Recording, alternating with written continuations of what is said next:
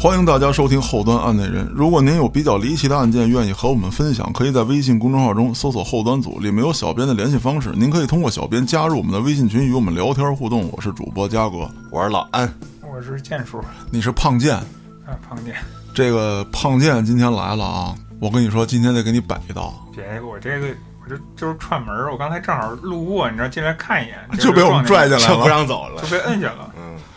今儿啊，得给你讲一个黑老大，比干你的那黑老大还牛逼不是留根了，啊！不是刘根了，还是有点缘 分啊，这串门儿的时机都赶上了。你看看。那今天咱讲这人啊，是山东省济南市人，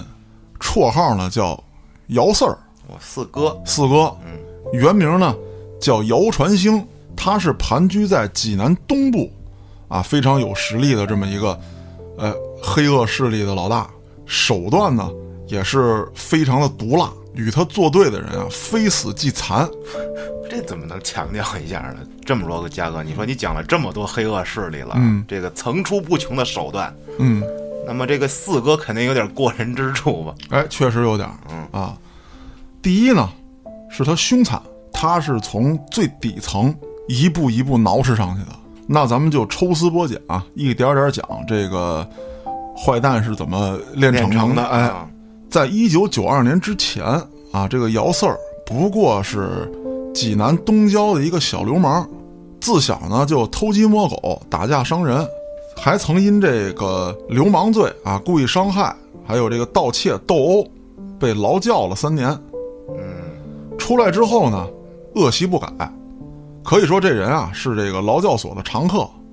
也不犯什么大事儿，就还是那点勾当，打个架，偷个东西，三天两头就进去，放出来之后不小好，还干这一票，嗯，有点像那个胡四儿说的“天生犯罪人啊、有点这个劲儿”，，就专门啊干这个的，就是，就是除了干这些事儿之外啊，就几乎不会别的。嗯，那么长期的这种来回来去被关押的这种生活呀、嗯，让他就有点扭曲了。慢慢的，也让他从一个小偷小摸的小流氓，变成了一个没有人性的杀人魔头。一九九二年，他出狱之后啊，伙同了一帮狱友，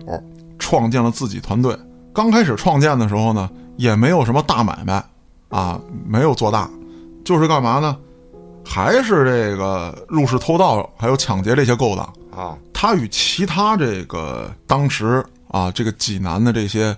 黑老大不一样。当时在他之前已经有一个成名的黑老大叫徐东涛，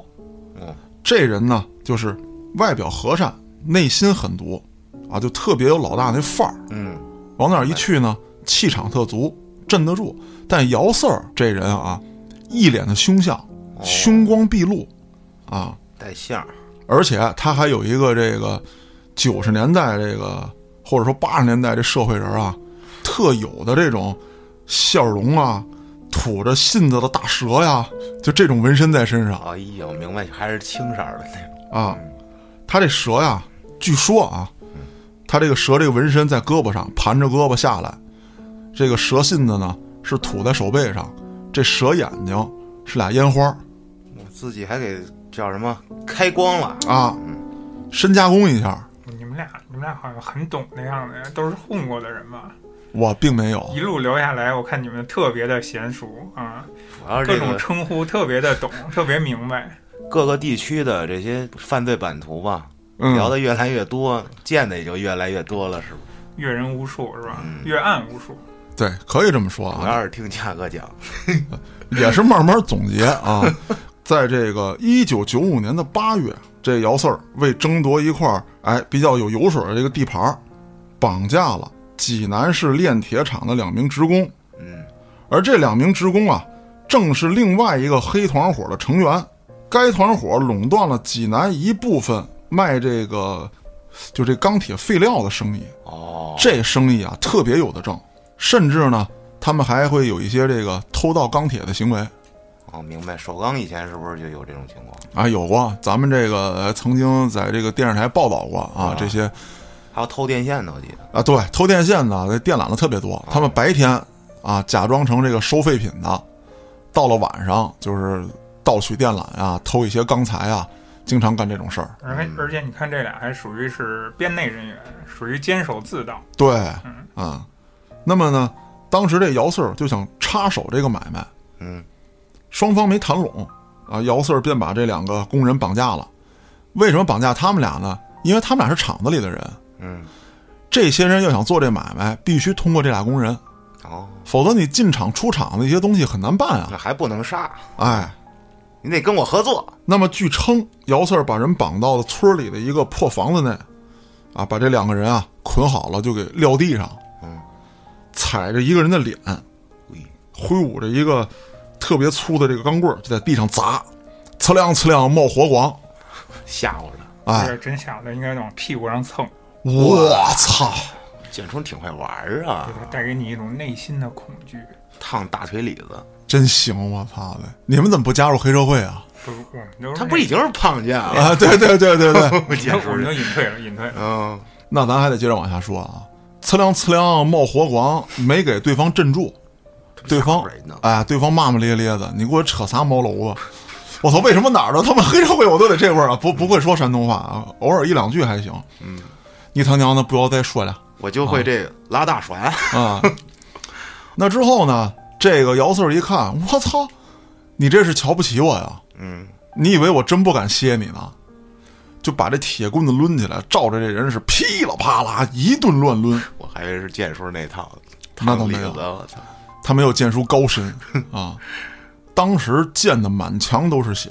差点不给打死了，活活打死了，死了，死了，那还怎么合作呀？就让你知道我的厉害。好多事儿就是这样，它都是积的，一步一步的。他一开始可能也没想打死他们，就到这份儿上了，你面儿也下不来呀。对不嗯尤其是像我们这种过来人，你知我道吗，操，哎呀这已经隐退的人，我们懂懂这个。你知 道吗是建叔能活下来，就是当时，当时没较劲。对对对，大哥大哥，我错了，我错了，对，没到那份儿，嗯咱知进知退。那把这人歇死之后啊，他不是绑了两个吗？嗯，另外一个人当时就吓尿了，另外是不是去叫胖健呀？啊哎，对，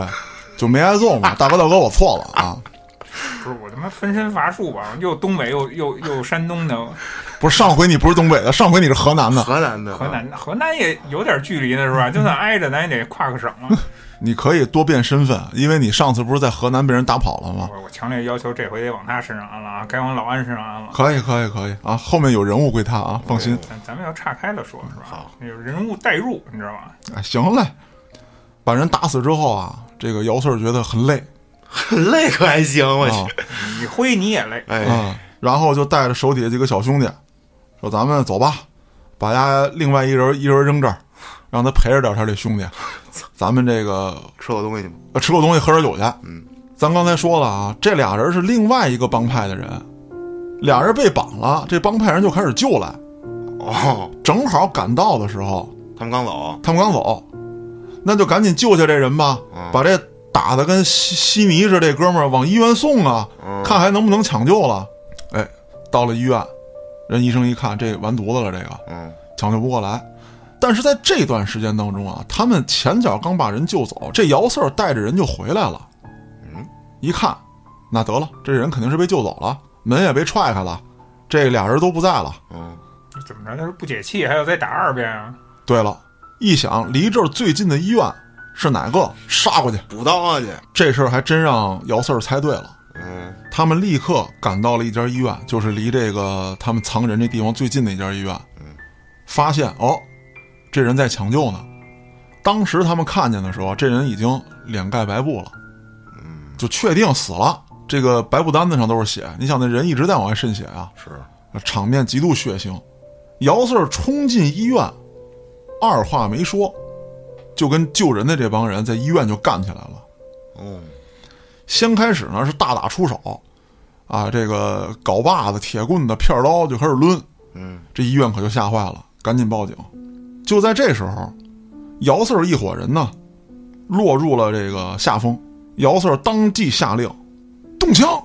哇，当时这姚四儿带着是四个人，算上他是五个，嗯，就都把手里的土喷子掏出来了，在医院在医院就然后放跟了枪警了，察没有跟那个对哦方啊，对方，啊，砰砰就喷上了。我日对方是有两把土喷子，这边是有五把火力压制，啊，就可以说就干稀碎。放了几枪之后，姚四儿带着这几个人扬长而去。哎呦，警方赶到的时候，只留下对方这些人了，一个个炸得跟血葫芦似的。这段儿我突然想起我小时候的事儿，嗯，就是小时候我们跟人打架，打完了之后也把你喷了，那不能，打完了之后我们这儿有伤了的，说要去医院。当时我这种，我我也不知道是第六感什么，我说不别去医院，因为离我最近的是那哪儿，我就不嗯不提示，反正有一个医院，反正他们就要去，有人脑袋破不了，去不去医院不治去，你换一个是吧？你换远点儿医院，你去山东的医院对吧？我他妈快手，然后就正好换姚四儿这个这 会儿，然后我给 端了，反正我就没去。结果他们去的人还真就是又遇上了，跟他们医院又干起来了。所以这种医院补刀这种打架事儿常有。在比我们大一辈儿的这些人当中啊，就是七零后、六零后，嗯，他们干这种事儿的特多。是吧？对而且那会儿主要就是没监控，对什么都输在这没监控上。对，那姚四儿这个案子，它特殊在哪儿，你知道吗？不是说他残忍吗？它特别残忍，而且还有一点，就是姚四儿的案子后来被收录到公安部缉捕战术教材之中了。这怎么理解？就是说呀，抓捕姚四儿这个过程是一个教科书范本。我操，我这个真的是费了不少劲啊，这怎么弄到的呢？嘉哥，你这这个是可以花钱买到的哦，网上有啊，可以花钱买到啊，哦，那看来这期得付费啊。那倒不用啊，免费贡献给大家嗯啊。那咱们就根据这个教材啊，咱们开这一课 好，抓捕课程啊，哎，是得着了。建叔，好好听着点儿，下回怎么这 怎么跑？不，你论肥我隐退了，嗯论井我也干不上，咱就凑一热闹。踏踏实实的吃点锅巴是吧？哎，安度余生，安享晚年。哎呀，说的好像经历了大风大浪一般啊。嗯，我这都胖见了，上回那故事没听，啊还不够大吗？那风啊 浪，那胖剑山死了吧？这不还活着跟咱录节目呢吗？那是另一个故事哦新故事又来一胖不剑是，你们懂个屁呀！死那都是掩护，人前是死了，不然怎么能人后活得那么好啊？啊我操，这高了啊！啊，这这理论高深了。假死嗯啊咱言归正传，好吧？啊，说扯太远了，你该剪把这剪了吧！我操，这都没边儿了。不减不减，那咱根据这个教案走啊。教案的第一步叫基本情况。姚四，啊，姚传兴，一九八零年十八岁的时候，因盗窃被劳动教养三年，解除教养后恶习不改，故伎重施。在一九八五年又被劳教三年，一九八八年又因盗窃罪劳教两年。后来因为在劳教期间预谋逃脱，啊，加了两年。他从严打时候就开始犯案。对，嗯，可以说是顶风作案。那姚四儿把这些该劳教的日子终于劳教完了啊，就与一伙臭味相投的这个狱中好友吧，嗯，拜了把子，并自封为黑道大哥。自封。自封，当时没人承认他嗯，啊。当时这个所谓这黑恶势力啊，你不能光是打打杀杀，你得有钱有买卖。嗯，他们还没有进行原始的哦资原本始资金。哎，资本积累还没有形成，但是从此之后啊，他就开始更加疯狂的作案行为了。是，我有人了，我准备干票大的，甚至几票大的，嗯，我得完成这个原始的资金积累。那么，在一九九零年，姚四一伙儿啊干了什么呢？叫提包、盗窃、疯狂作案三十余起，提包盗窃。提包和盗窃。哦，这个提包啊，我也找了很多这个名词解释啊，说法很多啊，大家看采纳哪种，这个也看你们自己的分析。第一种就是什么呢？你比方说你骑自行车，嗯，你把这包搁车筐里，哦，他骑一小摩托过来，腾就给顺走；或者说呢，你把包放在什么地方，你比如说往那儿一坐，包搁我边上，啊哐啷他给拎走，拎完就跑。我倒听说过那种飞车的，就是你啊路上走着，我这儿骑着车，叭给你蹬了哎，把一把把包给掠了，啊哎给这种人情况打一跟头差不多啊。那盗窃就别说了。啊，啊，这个都知道。而且这个人啊，靠盗窃就获得了高达一百二十八万的赃款，就这三十多起，哇，他偷什么了？就是入室然后偷包。我这这就是进对门儿了，就跟嫁对的人其实是一样的，我操，你这个比喻，我他妈总觉得想抽你，但是又没有什么特别好的理由。我操，哎，就是你你给扶，真是这么回事儿。他可能比较性呗，就是你你想、啊，确实是偷东西就是这样啊。当然了，我也没有那么多的门道，你知道吧？你你得自己琢磨，这种东西不付费吧，我不能讲。啊我操！哎呦，我操！咱这个节目快快被取缔了啊！估计也是跟他之前踩盘子有关系，有关系啊你得多观察。你这行话又来了吧？又暴露自己身份了吧？又开始。那你没见说，哎，你看我装多好啊，天真无知啊，什么都要问你们，什么都不懂，我要汇你得报做黑出老那个状态。我要告告告状吧，告状吧，真的，我觉得这样，咱俩别告状。嗯，这节目播出去之后啊，可以让听众们告状哎，听众们，咱们在评论区啊、微信公微信公众号里，咱们就玩命给他告状啊。就甭告状，直接直接告诉警察吧，就报警吧，就对，我觉得这是一特务 嗯掏出来一个台湾身份证。啊！上期刚说完这段儿啊，咱好好说话啊。嗯，在一九九五年的八月份，就说到了我刚才提的这个案子，为了争夺一块地盘儿或者说一档买卖啊，他把人绑架了，而且在医院开了枪。那么这起在医院啊，这个两个团伙之间的火并，嗯给当地治安造成了极其不好的影响。是啊，同时呢，他也被济南警方列为了全市通缉的重犯，就是还没到全国通缉的级别。嗯一九九七年四月春季啊，这是在当地的一个严打期间，嗯，济南公安机关抽调市刑警支队副队长刘建平、技术科长梁凯军、侦查员王军、赵建凯、刘军、董西强等精兵强将，加大了对姚四的抓捕力度。啊，终于在四月二十三日啊，发现了线索。在抓捕的时候啊，姚是拼命逃脱，并且掏枪射击。双方经历枪战之后，姚被击毙了。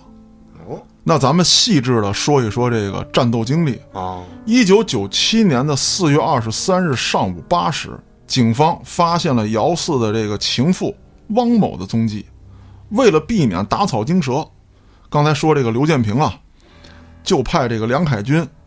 着便装对其进行秘密跟踪，嗯驱车二十多公里，来到了市西郊啊，这个他的情妇汪某的父母的所在地。部署了之后，当地的保卫干部帮忙啊，交代了一下情况，说呀，这个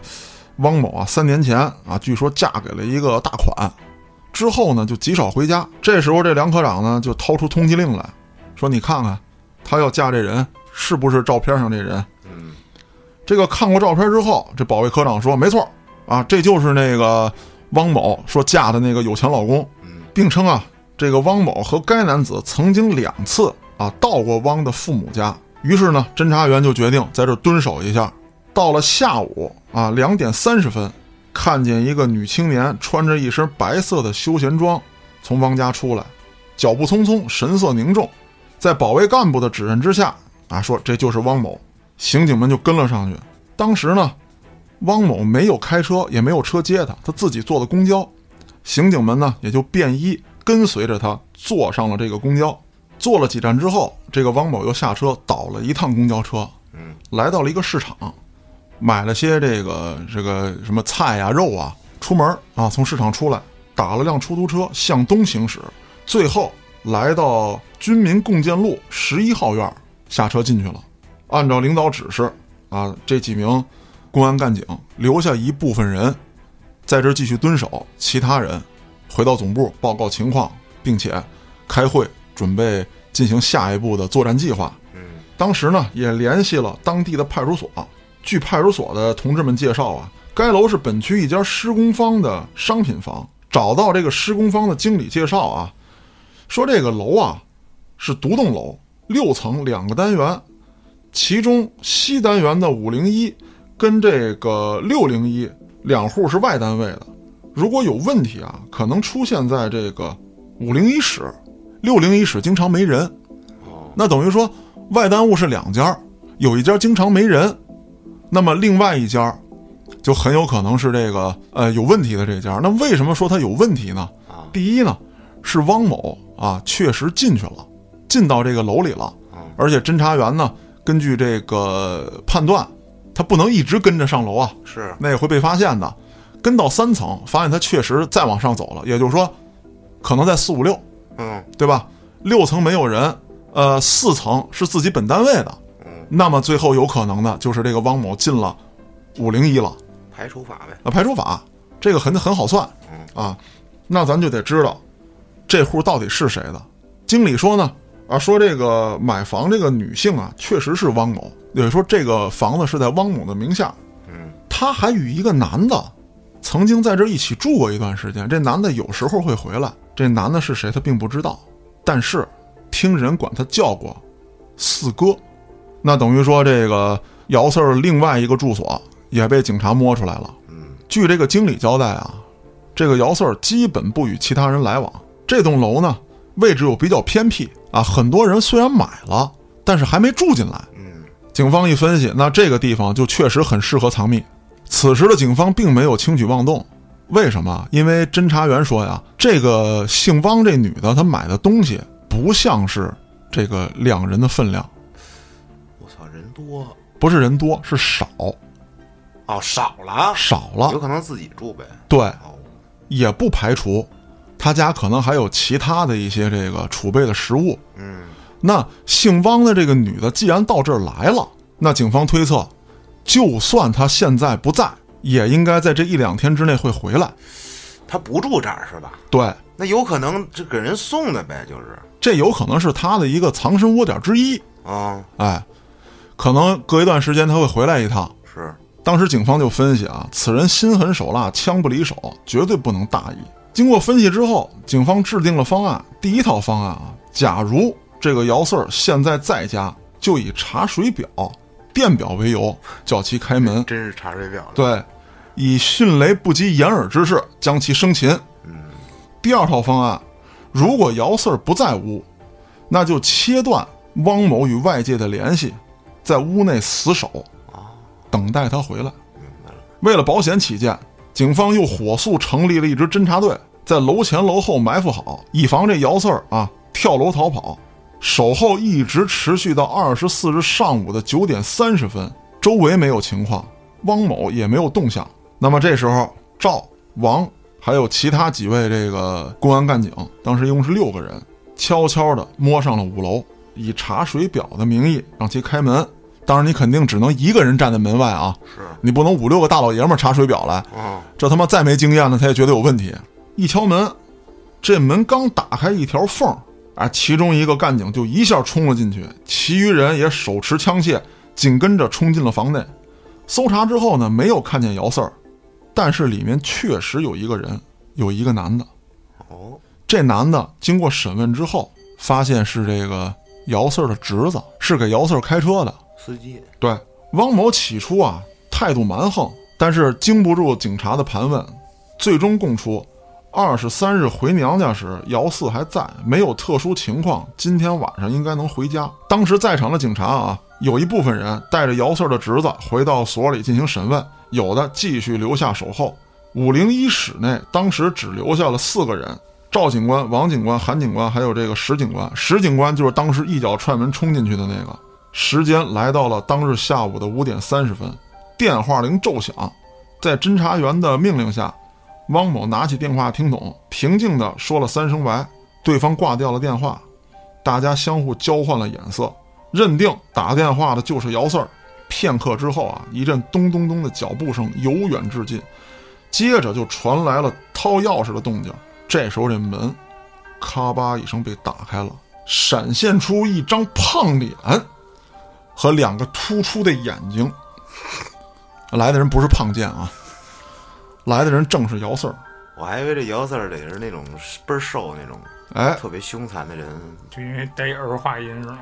你细想，带儿化音的人都让人感觉瘦瘦的、尖嘴猴丝儿那种感觉，对你，你王三儿 哎，是吧？三儿，你说马三，啊，嗯，马老三，你这相声壮，但是对但是你就忽略了人吃烙饼卷大葱，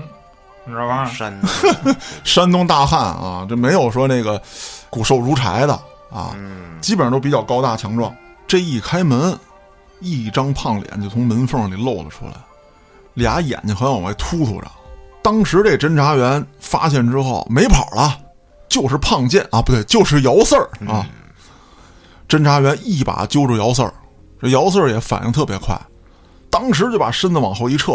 紧着把这门啊就给带上了，把侦查员的哎手就卡在门框上了。我有夹在那儿。这侦查员也是死活不撒手，后面的人也赶过来了，在屋里不还有人呢吗？嗯，当时这个姚四儿就把枪掏出来了，哇，要对着门缝里开。这侦查员赶紧一松手，就这给手干骨折了，还秃了一层皮。开门这位侦查员也顾不上疼痛，当时夺门而出。此时啊，这姚四儿已经跑到了四楼到五楼之间这个平台这位置，拐弯儿，哎，拐弯处，这时候已经掏出枪来了，开始举枪准备还击。当时公安局的要求呢，是你得先这个，你最起码来讲你要鸣枪，哎对示警，示警。但是这种情况之下已经来不及了，但是你也得报个号啊，公安局抓人啊，或者怎么着的，你得提前有这个流程，你得说嗯，这边姚四儿枪响了，咱这侦查员一点不含糊，枪也响了，当时就把姚四儿给击中了。后来经法医鉴定，这个姚四儿啊是胸部动脉中枪而死，哦，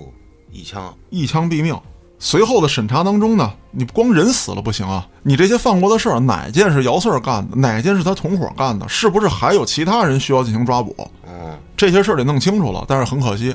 姚四儿闭嘴了，他们就得撬这个姓汪的这女的的嘴。啊，经过汪某的供认，警方抓获了另外一位重大嫌疑人，叫赵长河。嗯，据赵长河的交代，三月二十六日至二十八日，也就是说击毙姚四儿一个月之前，姚四儿还伙同了姓赵的和其他几个人，洗劫了四十四号仓库，还有一些货车，分别作案三起，共获赃款四万九千元。那么在这个档案当中啊，评价了几点，一个呢是前期摸排很详细，后面的跟踪啊也很隐秘，并且采取了这个化妆的手段。包括这个汪某在坐公共汽车的时候，他们也跟着一起坐，嗯，啊，等等这些情况。再有一个就是抓捕很及时，果断出击，非常成功啊！呃，在这个抓捕悍匪的过程当中，啊，警方无一人伤亡，也没有伤及到老百姓。嗯，说到这儿啊，其实这个案子只是个引子。啊刚才我提到了一个人，叫徐宗涛，嗯，有印象吧？嗯，哎，这是与姚四儿同一时期的，在黑道上，人称涛哥，合着今儿主角不是姚三儿啊？哎不是姚四儿，有姚四儿只是个铺垫。咱今儿要说说这个涛哥，哦，这才刚开始啊！哎，才刚刚开始。姚四儿再嚣张啊，最后被击毙了，对吧？而且他呢，为什么要放在前面？咱就说这两个人的不同了。嗯，姚四儿极度嚣张，甚至说呢，不掩盖自己的这个黑恶势力的身份。这涛哥就是笑面虎那意思哎，啊，就是这么一人。节目一开始我不就提到吗？这个徐宗涛啊，外表很善良，内心特别狠，有老大风范，是跟姚四儿明显不同。姚四儿这，是吧？左青龙右白虎的，啊，大蛇啊，大蛇眼珠子还拿烟头给烫了，吐红信子。徐宗涛这个人啊，可以说是什么都不表露在外面，非常的低调，甚至可以说啊，他是声名显赫的人物。嗯，他的显赫，在一般人看来，并不是他黑道大哥的身份。本身呢，他也不是说，哎，一点儿这个恶劣记录没有。一九九二年，这个徐宗涛，三十六岁，因涉嫌抢劫被济南市公安局进行了收容审查。一九九三年九月十六日，因病取保候审。只有初中文化的徐宗涛，十年前曾在街头摆摊卖过啤酒，倒卖过家电。等到他犯事儿的时候，他的注册资金啊，就是他这公司啊，已经有一千万。哎呀，挺成功啊。对，是山东省非常大的一个工程公司。那他这生意是正当吗？这你就听我慢慢讲讲。啊，反正在当时他被抓获的时候，确实震惊了，没想到这么一个集团的大老板啊，能犯下这些让人发指的罪行。嗯，谁看他也不像一个黑老大，戴个眼镜，文质彬彬哇，这不是剑术吗？啊，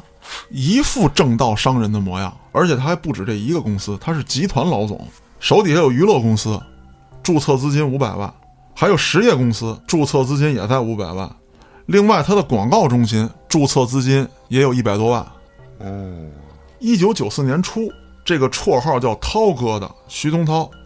纠结了李保国、黄勇、蒋清等人，大概啊，也就是二十来人，给他们提供了集体的住宿。嗯，这徐宗涛租的房，并配发了枪支、砍刀等武器，结伙进行非法拘禁、寻衅滋事等违法活动。到了一九九九年，徐宗涛一共网罗了九十多名刑满释放啊、劳动改造人员和社会闲杂人等，初步形成了他的犯罪团伙。他跟这些人啊，最起先的时候，在这个街头上就有来往，啊，街头巷尾的这一块子，小打小闹的，啊，有了一点钱之后，他就开始把这些人笼络在一起，准备进行啊原始资金积累。当然说他也不是白手起家啊，他笼络这些人的时候，你想想能提供住所，并且配发枪支，哦是证明他当时已经是有家底儿的了。这是准备做大做强的节奏。啊，警方的数据显示啊，该团伙先后打砸抢杀作案六十五起，造成了十五人死亡、四人重伤。光是在一九九四年，他们就作案了四十多起，致死五人，致伤二十人，损毁公共财产七万余元，抢劫、盗窃、敲诈、勒索所得，价值一百二十余万元。一九九八年的四月啊，济南最大的蔬菜批发市场叫八里桥市场，哦发生了一起械斗案件。后来我还特意上网查了一下啊，这个八里桥好像许多城市都有这个地名咱们这儿八里庄、啊。八里桥你还记得有一年小品上啊，红高粱模特队，赵本山就说啊，对你现在就在咱村八里庄大桥上，你看这老农民咔哈哈割了一堆麦子。大棉袄、马尔棉裤，对那个所以这个地名，我觉得就是好像每个地区都有啊，而且每个地区这个八里庄这个位置都发生过一些械斗案，这是很神奇的一件事情。大家可以上网自己查一下。咱们这儿有吗？那咱们这儿也有啊，当然这个以后再说。嗯，这是邪事儿啊！ 操，当时这场械斗啊，双方一共出动了三十多人，嗯，啊，等于一波十来个吧，在市场之内也进行了这个散弹枪的这大土喷子的对射，无语，其中一名叫张强的头部被击中，当场死亡。爆头爆头，对了，另外两个这个跟班小弟眼睛被打瞎了。一九九九年的三月，济南钢铁厂附近的公路上，一辆桑塔纳轿车与一辆小型货车展开了追逐枪战。速度与激情，哇！桑塔纳在当时来说也是很有面儿的了，双方用的呀都是这个五连发的猎枪，一边开枪啊，一边这个飙车。当时呢，这辆小型货车呢占点优势，虽然说它速度上不如桑塔纳，但是呢，它这小型货车呢加装了一些设备，啊，焊了点什么钢板啊、木头板子什么的，啊，这 也不太好。啊，对，他也加装不了什么其他的，是啊，两波对射。那虽然如此啊，咱们感觉这个小货车武装起来了，跟个装甲车似的，但是不好使。货车驾驶员叫孙红强，被当场打死。操，不是孙红雷呀，你这就又往东北跑。那么这些案子呀，虽然说都是当时的大案，都动了枪了，可是，在抓捕这些罪犯的时候啊，非常难办。第一，确实没有监控摄像头；第二，除了被打死的人能确定身份之外，其他人都是无法确定的。为什么？因为所有人都在蒙面作战。哦，这两辆车后来也查到车牌号都是假的啊，是谁的也无法确定。那这小货车司机被打死之后，也是冲下这个路基，撞到了路边的树上。嗯，撞上之后，桑塔纳上的人下来一顿喷喷我操，必须弄死你！啊，一个不留，挨个放血，嗯，非常凶残。那么警方呢，也是通过多方的摸排，锁定了这个绰号叫涛哥手下的二号人物黄勇。在济南西部啊，这个黄勇也算个人物，他是徐宗涛手下的得力干将，而且这个人在组织当中的主要作用是充当打手，并且培养打手。哦，他手下啊有十三太保，好家伙，算上他自己，一共是十四个人，是这个涛哥手下的这个主要的突击队队员，大案都是他们做的。嗯，涛哥一般都隐藏在身后，不露面。主要是这黄勇，嗯，对他呢，在郊区啊租了这么一个独门独院的房子，里面呢就是他的军械库、枪支、砍刀啊、镐把子、什么榔子、铁棍子，各种凶器都有。他根据不同的作战需求啊，每次配备不同的武器，但是标配是无论什么样的这个战斗局面，有多少人参加，我们就这十四个人去，一定有两把喷子，其他的根据战局再定。因为黄勇这个人啊，一直冲在前面打打杀杀，他的犯罪情况呢比较明确，但是呢，他表面上与徐宗涛没有直接联系。可是为什么他成了突破口呢？因为黄勇的实力越来越大，要盖过老大去了。哎，你在背后当合法商人啊，打打杀杀都是我呀、江湖上认我黄勇不认你，黄勇就有了自立门户的想法，暗中呢也与这个徐宗涛啊进行了一些分家行为。嗯比如说，这以后给我多整点钱啊！好多这个买卖的收入啊，这个黄勇已经开始暗做手脚了。也是，你说都是我们这兄弟几个跟前面拼杀，啊我操，我们都对得多拿点儿。对啊，谁都有这想法，很正常。黄勇是徐宗涛犯罪团伙的骨干成员，对徐宗涛的犯罪事实其实非常了解，这是对上。嗯，那对下呢？他是直接组织这些暴力案件的。嗯，抓住黄勇，也就是对付徐宗涛的重要突破口，对警方也起到了关键性作用。当时的刑警二支队队长啊，这个孙队长，主要负责抓捕黄勇的任务。他派出四名侦查员，连续工作了两个多月，广泛收集信息啊，掌握他的各种这个犯罪情况。在一九九九年五月三十日当晚，黄勇手下的一批人在某一个夜总会鬼混，这个孙队长就带着六名警员，一次性的抓获了十二名犯罪嫌疑人。可是当晚啊，这个黄勇漏网了，得知自己手底的兄弟被警方抓获之后，黄勇仓皇而逃。刑警们掌握了线索，只是知道啊，黄勇坐着一辆车牌号为什么什么什么的白色丰田轿车。那么这辆车最后的记录是出没在济南泰安新泰之间，从六月二日开始，咱说了五月三十日晚的行动的嘛，嗯，从六月二日开始，整个济南市就开始调动起来了，各种检查站就设立在济南、泰安和新泰之间。那么这一路上也开始排查，包括这几个地方的夜总会、歌舞厅、旅馆、酒店、停车场，都是重点布防单位。有时为了一条有价值的线索啊，这个警方经常要在一天之内在两三个城市之间往返。嘿极其辛苦，不过还是有收获的。六月六日下午五点，一辆白色的丰田轿车赫然出现在了刑警的视线当中，车牌号一看就是被涂改过的。哦，那么根据警察的经验，这个被涂改过的这个号就应该是他当时逃窜的那个车牌号。哦，他还没来得及换车牌呢，只是进行了简单的涂改。也就是说吧，你比方说我是这个，比如说鲁 F，嗯，我可能底下给他加了一笔鲁 E 那鲁 E，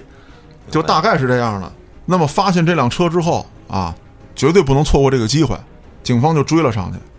观察到车里坐着五个人，但是身份不能确定，没有贸然行事，继续跟踪这个车辆。当跟踪到泰安市市区的时候，目标突然消失了，也就是说，他们发现警方在跟踪，啊，呃，逃跑了。白色丰田轿车的出现啊，为抓捕黄勇划定了明确的区域范围，因为当时车上这五个人没有黄勇，而且车牌号被修改过，警方就想呢，也先别打草惊蛇，对方发现咱们了，把咱们甩掉了，咱们也别急追。嗯，其实也不能说是警方完全跟丢了。这辆车既然出现在了泰安市市区，那么警方就可以划定范围了。当晚九时，听取完汇报之后，公安的领导迅速抽调警力进行增援，他们兵分两路，在泰安市的两个车辆出入口的公路啊架设这个卡子。嗯，黄勇一伙啊有命案在身，身上都带着这个长枪短炮的，是，抓捕这样凶恶的歹徒，危险性那可想而知。六月八日早晨的六点，一直到下午三点，刑警们顶着烈日苦苦守候了九个小时。果然，这辆丰田车再次出现了。嗯那么警方的这个侦查人员就立刻跟着这辆车来到一个单位门前。当时这辆车啊刚一进大门，立刻就掉头往外冲，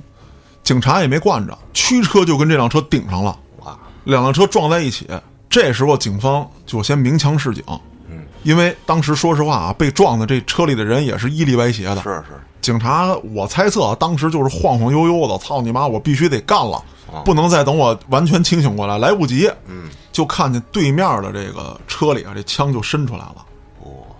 当然，对方被撞的也是懵里懵登的，对，鸣枪示警，并且告知你了，把手放在头上不好使，你还敢掏枪？警方这边枪就响了。嗯，响枪之后，黄勇等人立刻把枪从车窗里扔了出来，投降了。他比较明智，那么抓住了黄勇一伙之后，从刚才的车上搜出了五连发猎枪、十一连发小口径手枪、钢珠枪、砍刀和各类子弹二百余发。小金火库，对，那么随后呢，对黄勇进行了审讯，黄勇交代了所有有关火拼案的细节，并且提供了几条这个徐宗涛的重要犯罪线索。徐宗涛呢是非常的霸道和狂妄，为自己树敌不少。嗯，这些事儿呢，好多都是黄勇亲力亲为的，因为徐宗涛一直躲在背后嘛。是啊，你去恐吓别人，你去干别人，都是黄勇去的，所以他门儿清。一九九四年，徐宗涛的父亲遭到了枪击，为什么他老爹能染上这事儿？其实也不完全是因为有人要报复徐宗涛，他老爹自己本身就有问题。你认识徐宗涛吗？我是他爹，叭过去给你一大嘴巴，我操，这什么爹，就是你只要跟他发生点冲突，让这老头儿不乐意了，提儿子，我就提耳朵就得干你哇。那这时候呢，徐宗涛就怀疑啊，开枪的一定是自己的宿敌嗯，左亮，他就一直找机会报仇。一九九五年的六月一日，这个姓徐的得知左亮等人晚上啊在一家酒楼吃饭，就带上了黄勇还有几位兄弟。这次他要亲自出战，嗯，你干我爹，我就自己必须得来。这跟平时抢地盘、抢生意、啊威胁什么的这这不一样了。嗯，我得亲自出马。几个人冲进酒楼的包间儿，就掏出枪来，顶住了左亮等人，啊，谁都不敢动了。给你机会你不中用啊，对，就那段儿，拿着枪打我，嗯给你机会你不中用啊！嗯，那左亮就解释啊，说我真没动我大爷，那就不是不是我啊我，对，那也不行，是都到这一步了，连你对啊干就干了吧，对啊，嗯说不是你，我不管，我剁你只手，让干这事儿的人知道，我去他大爷，就是你多这冤呀，究竟你讲不出什么道理来。左亮虽然是怂了，但是他手底下有一位贴身小弟哦，老安。黄毛，哎，你他妈跟谁呜呜喧喧的呢？你跟我扯猫楼吧，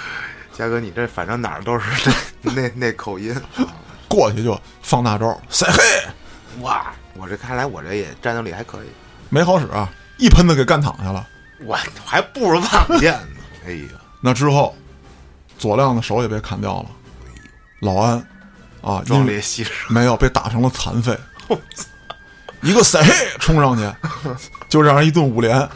咔咔闪电五连鞭，五连大喷子给干那儿了。哎呦，这是一起案件，另外一起案件，徐宗涛的一个发小，在一个黑赌场啊，输掉了九万块钱。嗯，徐宗涛就安排黄勇带上十多个小弟，拿着这个枪械来到这个黑赌场，把这赌场给洗了，哇，钱都抢走，见人就干。我操，赌博输钱了，这玩儿赖，对啊，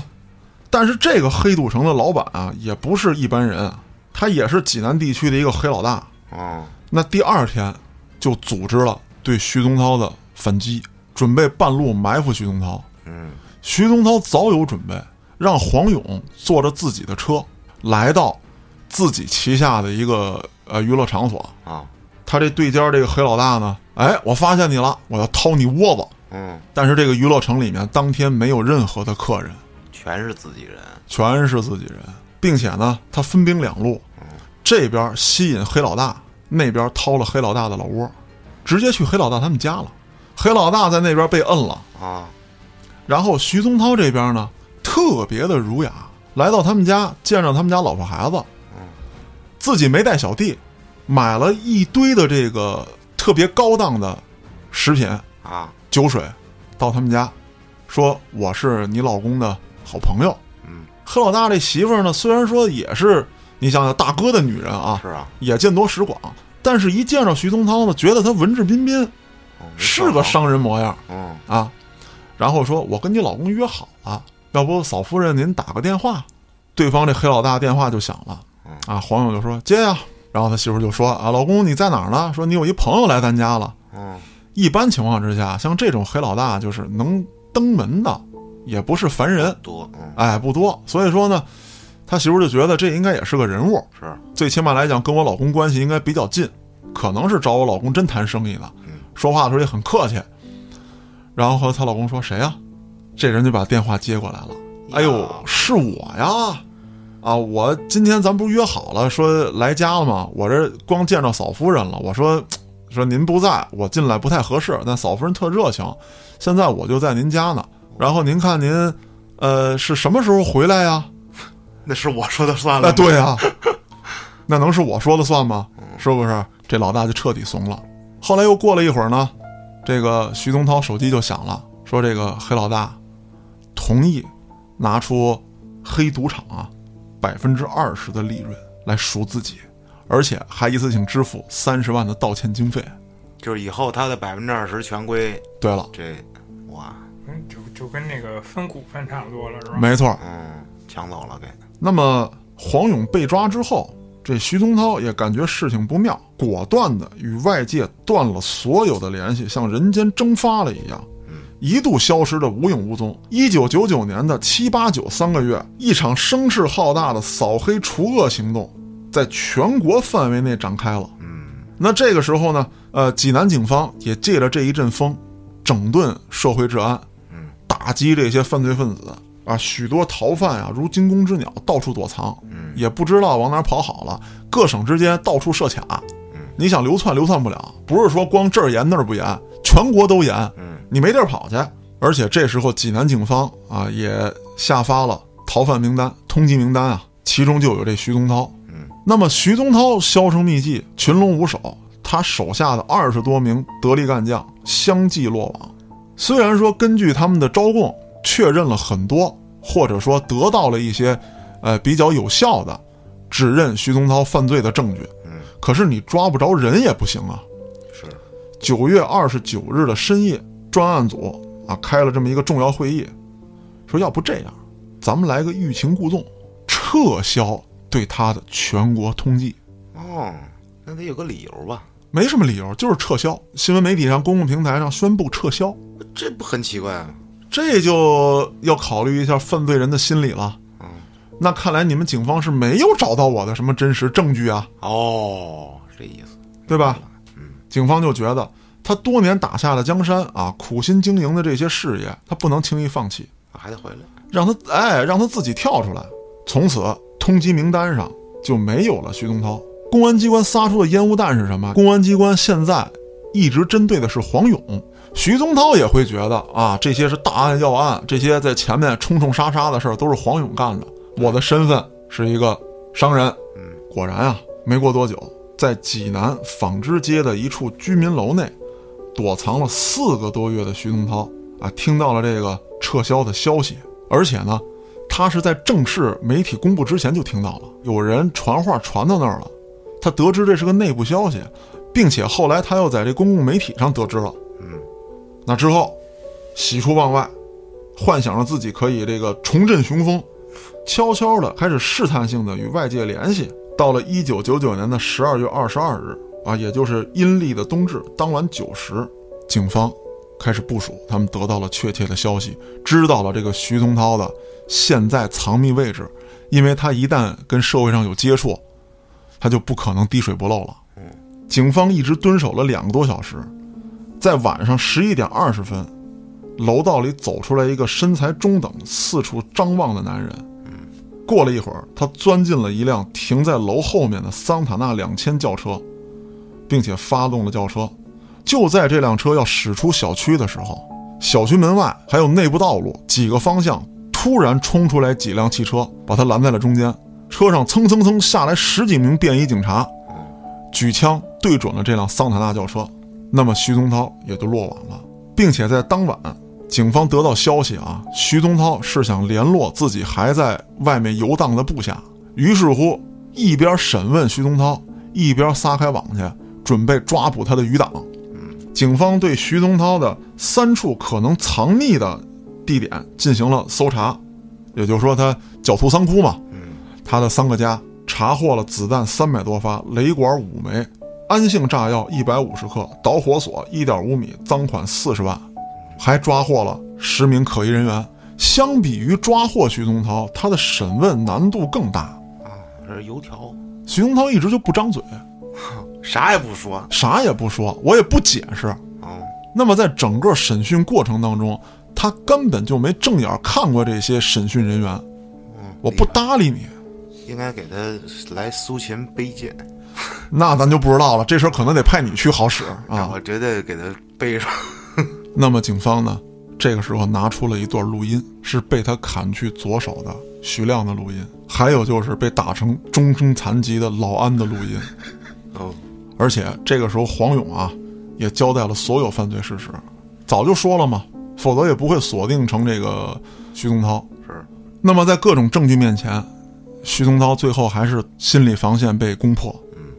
他交代了，一九九八年他曾经插手过济南个体长途运输业务，靠收保护费，并且从中抽成以及腐化保卫科干部等等手法啊，控制了长途客运业务。当然了，也不是所有人都听从于他。这个车站的调度员是个绊脚石，徐宗涛决定除掉他，也要给其他人来个下马威。一九九八年三月二十一日晚，徐宗涛派人一直跟踪这个调度员，来到他们家楼下，把这个调度员杀死在了他们家的楼道里。哇，就在两天之前，徐宗涛让这个保卫干事约这个调度员吃饭，但是调度员没给面子，压根儿就没去。徐宗涛跟这个保卫干部啊，两个人坐在高档酒楼的包间里面，苦苦等了一晚上。徐宗涛万分气愤，一个小小的调度员敢不给我面子，那你就杀你，那对，那你就别要命了。一九九八年二月，徐宗涛为抢占山东省田园投资公司职工宿舍大楼，采取了一些非常流氓的行为，啊，指使这个其团伙成员对居民进行威胁、恐吓、断水断电，并将八户居民家中财物盗窃一空。居住在该楼十四户居民迫于徐宗涛的淫威，被逼无奈交出住房，从此流离失所。他要开发这块儿，给人轰走了就，就强行轰走了。他还采用虚假注册的方式啊，注册到资本两千余万。自一九九七年以来，徐宗涛指使手下的多名骨干成员长期控制霸占八里桥的蔬菜批发市场、济南海鲜市场和济南钢铁厂的一些周边的钢渣市场，还有什么呀？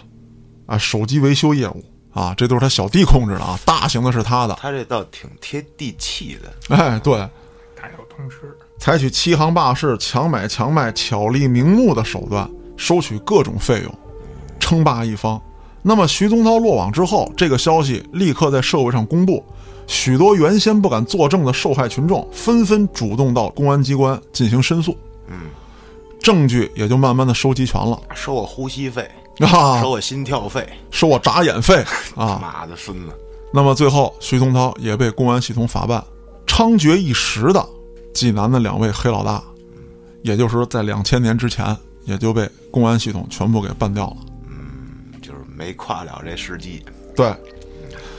那么说完山东济南了，咱们的地图呢还要继续延展。哎，那下次又到谁家了呢？我是主播嘉哥，咱们下个案子再见。